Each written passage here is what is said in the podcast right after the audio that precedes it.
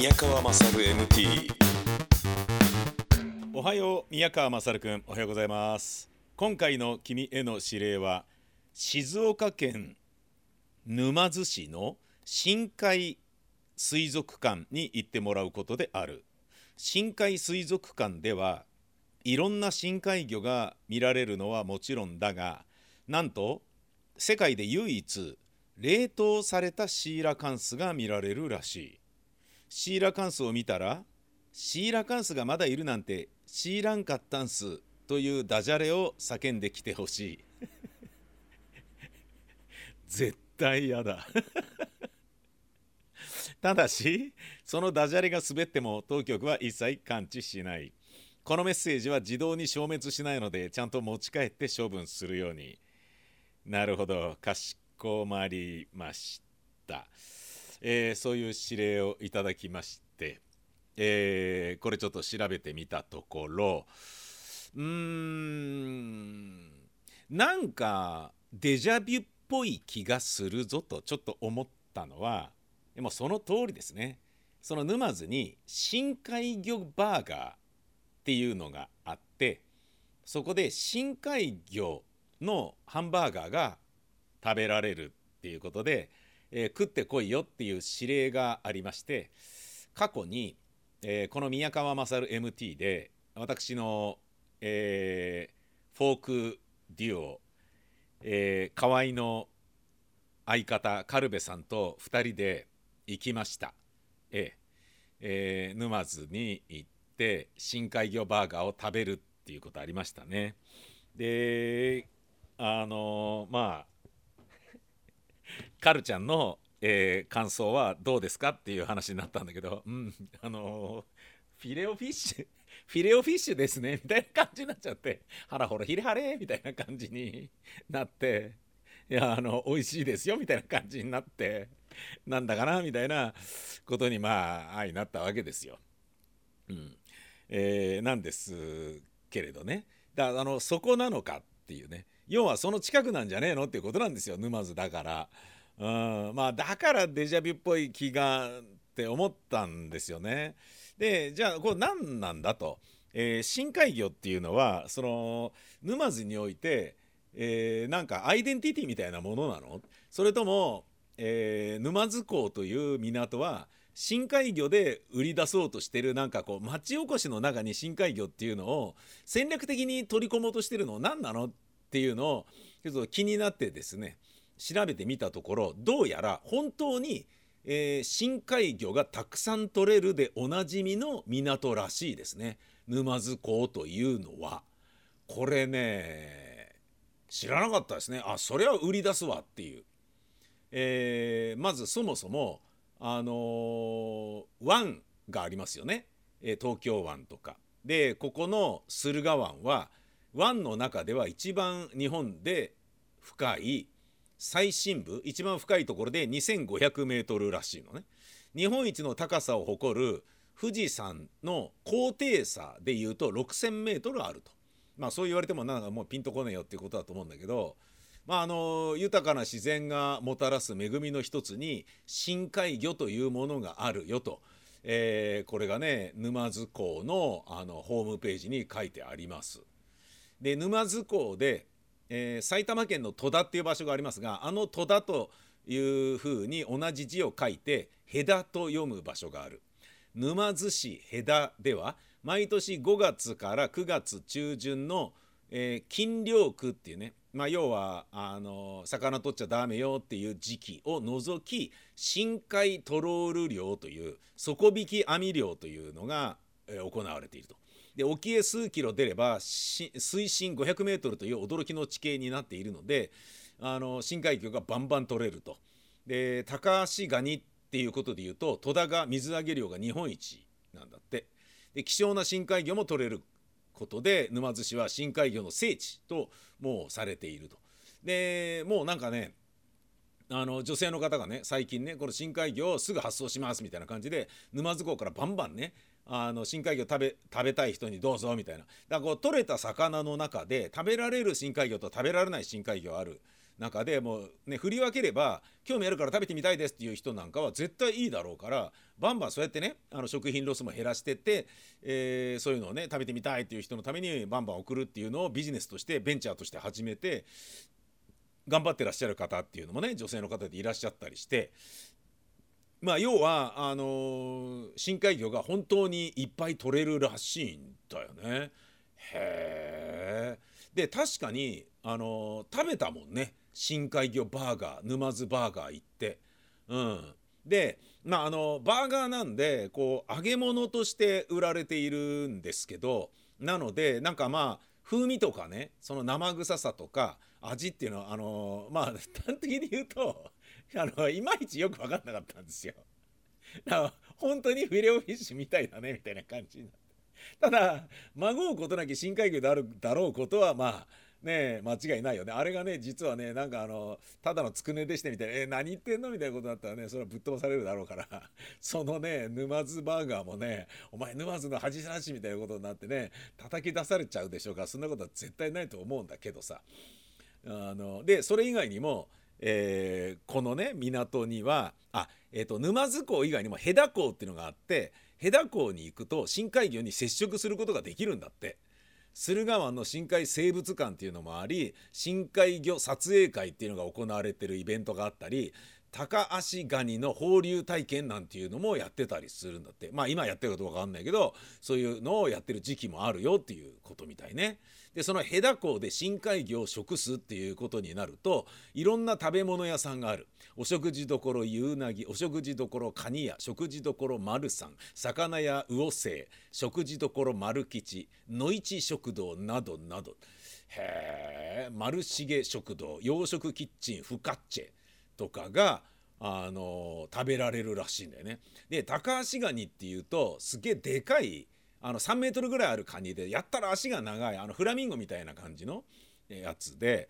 でこれ多分ねあのその深海水族館水族館に行けば見られると思うんですけどそういうのもまあいると。ででこのタカアシガニの魔除けのお面っていうのを、えー、なんか作ってて大正時代からヘダ独自の風習として作られていて継承されてるんですって。で一時は継承者が途絶えたものの伝統を次世代へつなぐために現在は石原逸夫さんという方が自宅で制作活動を続けていると。はあなんかあの言う曰くきっとその頃伝染病か何かが流行ったんでしょう家の中に悪いものが入ってこないように家族の健康と幸せを願って作られたのだと思いますっていうように、えー、なことらしいですね。でねその作業場には色鮮やかなお面がずらりと並んでいてそのお面つったって要はこのカニのね高橋ガニの甲羅の部分にあの絵を描いているんでねだから非常にあのコミカルでおあの面白いじゃんみたいな感じなんだよね。うん、なんかあの歌舞伎の熊取みたいなねえー、こととかを、えー、デザインに取り入れたりしてあとアニメのキャラクターを入れたりなんかして幅広い年齢層に喜んでもらえるように工夫を凝らしていると。でこのねあの高橋ガニの魔除けのお面を、えー、飾ってくれるのがそのヘダの、えー、ヘダ中の家の玄関先の話なんだってでそんな景色が日常になるといいですねっていうことを目指しながらやっていると。まだ何件かはねあのお面飾ってるんでしょうけれど。おいいですねこれね。でちなみにお面作りの体験料は500円で事前に予約するといけんじゃねえのみたいなことらしい。いやだからさ俺知らなかったんだけど、まあ、ようやくね今回あの2度目行くので初めて知ることになるんだけど沼津は深海魚の聖地だったっていうことなんだよ。これはちょっと期待できそうですね。まあ、改めて興味持って行ってみたい。そんな風に思います。宮川勝 MT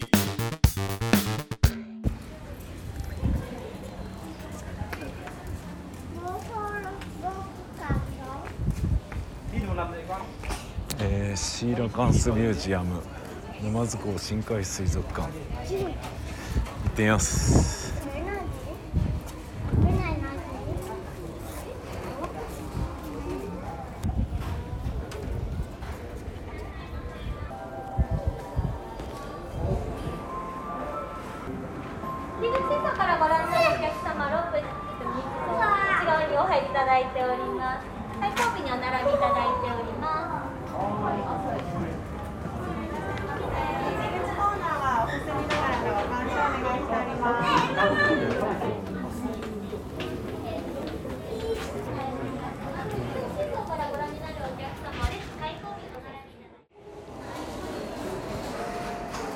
やシーラカンス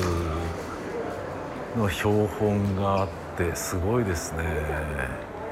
1938年にシーラカンスが発見された後52年にコモロ諸島周辺で2体目が発見されたことでシーラカンスの生息場所が明らかに。コモロ諸島には多くの研究者が関心を寄せるようになり日本も例外ではなかった。へえ1973年調査隊の準備委員会が発足。1981年にようやく入国する許可を得て日本シーラカンス学術調査隊は第一次調査隊を派遣した。10年以上にわたって活動を続け数多くの成果を上げることに成功した。5体のシーラカンスは全てこの調査隊によって日本に持ち込まれたもの。へえシーラカンスは卵を水中に産み落とすのではなくお腹の中でゴルフボールほどの大きさの卵が孵化をする。孵化した赤ちゃんは卵の栄養で親と同じような姿になるまで育ってから生まれてくる。これは化石でしか見ることができなかった頃から分かっていた。この卵体性と呼ばれる繁殖を行うためには交尾が必要だった。かし同じ方法で繁殖するグッピーが持つ交尾するための器官がシーラカンスからは未だに発見されていない。どんな方法で交尾をしているのだろうか。シーラカンスの繁殖における大きな謎は未だに解決されていない。へえ近年の調査では卵から孵化までは3年ほどかかるのではないかと言われている。へえ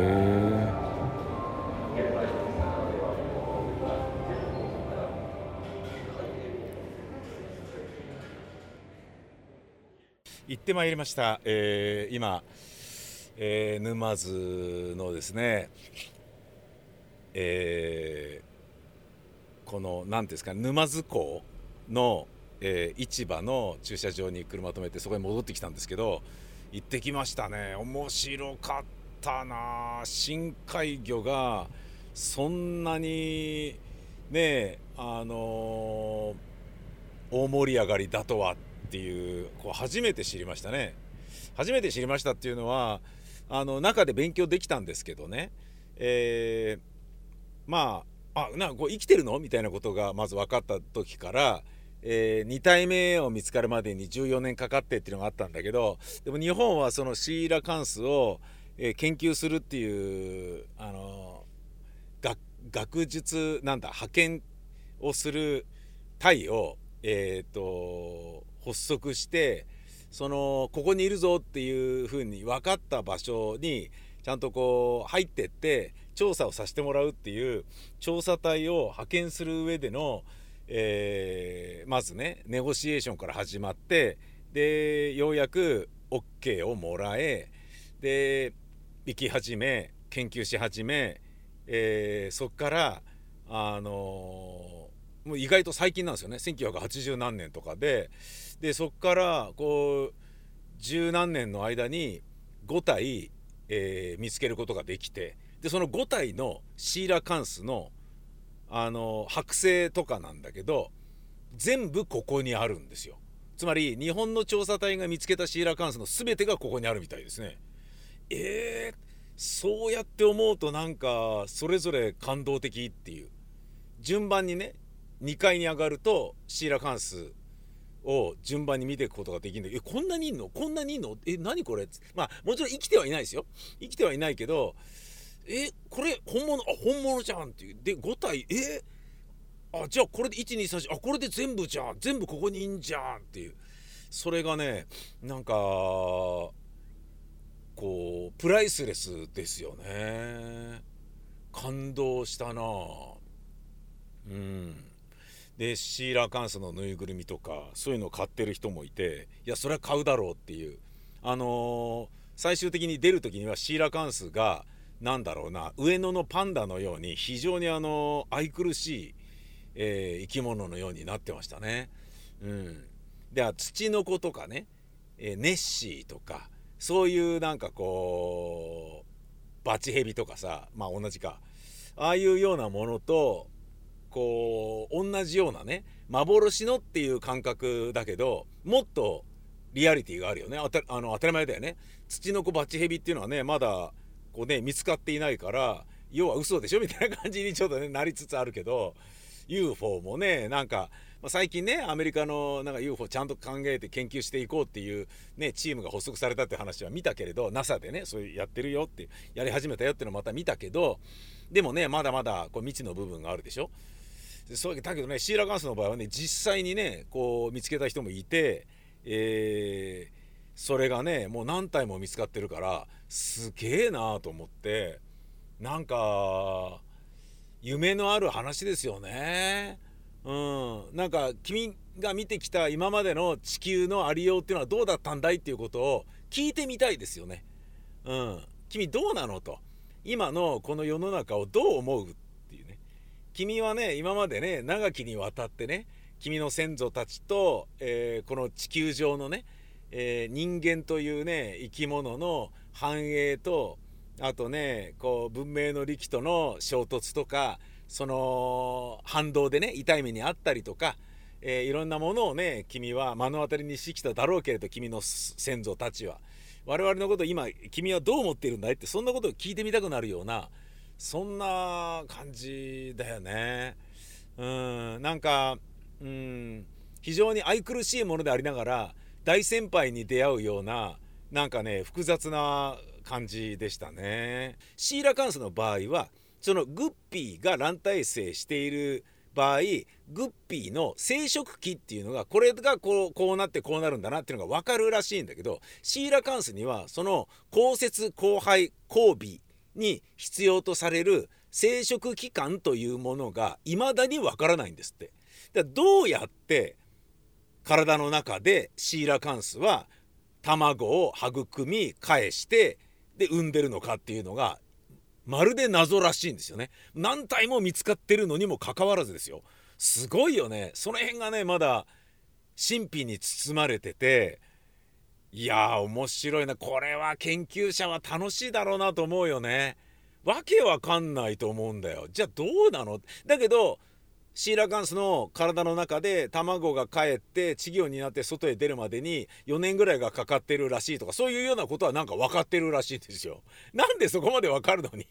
じゃあきっとこれがこうでこうだよねとかって。これがおしべとめしべでこうなってんじゃねみたいなのがなんで分からないのっていう。その分かんないことも含めてなんかコミカルなねえなんかうん不思議だなと思ってね、うん、そんなようなことをえー一網打尽に理解でき勉強できるそういうところでもあります。1600円って高くねって最初思うんだけど後ではもうあこれはプライスレスですっていうそういうふうに思いましたね。面白かったですね。うん。これなんかね大人になってから来ても十分楽しめるものだなと思いました。よく考えられてる。で端的に言うとボリューミーです。意外とボリューミーです。えー動物園は、ね、広いから歩くのにくたびれるっていう感じあるけどここは歩くのにくたびれるってことはそんなにはない。だけどちゃんと見ていこうとすると結構知恵熱出る。そのぐらい濃い、えー非常に面白かったですね。あと個人的に面白いなと思ったのは熱帯魚のあ深海魚のプラネタリウムっていうコーナーがあって光るんですよ。あの目の一部が光るホタルみたいに光る。それがね動き回ってるんですよ水槽の中で。それを暗い中で見ると幻想的なね風景なんですよね。うわ何これ。でしかもそれがね点滅するんですよね。ついたり消えたりするんですよ。でどうやら目の一部が光ってるらしいんだけどその目が回転するらしくそれによってついたり消えたりっていうのを繰り返すっていう。へえでそれは何の役割を果たしているかというと仲間とのコミュニケーションね。つまり、えー恋のアプローチなのかもしれないし僕と友達にならないかっていうことかもしれない。もしくは、えー威嚇する。ね。えーつまり捕食者を威嚇しておくんじゃねえぞっていう脅し。もしくはその光を放つことによって自分が食べたい小さい生き物を呼び集めるっていうような3つのことが考えられるんだけどそれぞれに使ってるんじゃないかという話面白いですねいろんな神秘的なものがあって非常にあの興奮しました。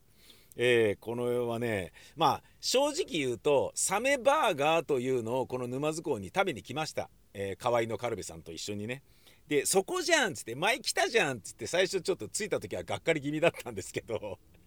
あなんでその時入んなかったんだよっていうぐらいなものだだったな。あー面白かった。え宮川勝 MT この番組では皆様からの指令を募集しております。あそこ行ってこういうことしてきなよというものがありましたらメールを送ってください。メールの宛先は mmmt.jorf.co.jp mmmt.jorf.co.jp どしどし待ってるせ。ほんじゃまたです。さいなら。